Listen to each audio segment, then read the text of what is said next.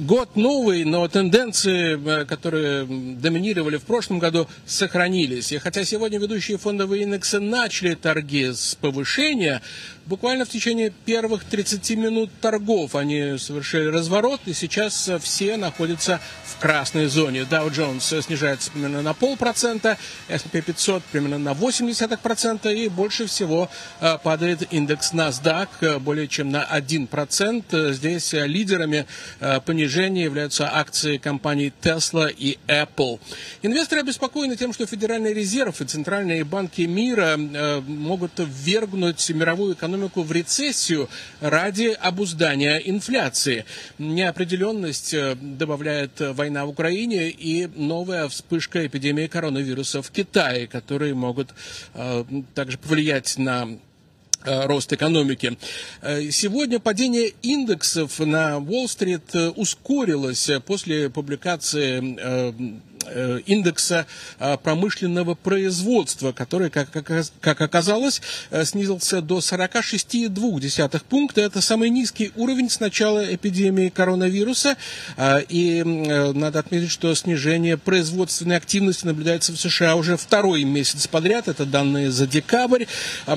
И эксперты объясняют это общей неопределенностью, о которой вот мы уже говорили, и высоким уровнем инфляции. На этом фоне сегодня мы видим существенное снижение стоимости нефти.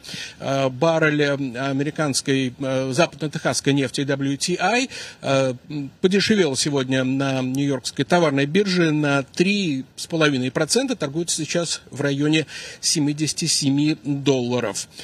И э, в то же время надо отметить, что стоимость бензина в Соединенных Штатах в последние дни продолжает повышаться. На сегодняшний день средняя стоимость э, галлона бензина составляет 3 доллара 22 цента. И, э, неделю назад бензин стоил 3 доллара 10 центов. В то же время надо отметить, что своего пика э, за последнее время цены на бензин достигли в середине лета прошлого года, когда бензин стоил около 5 долларов за галлон.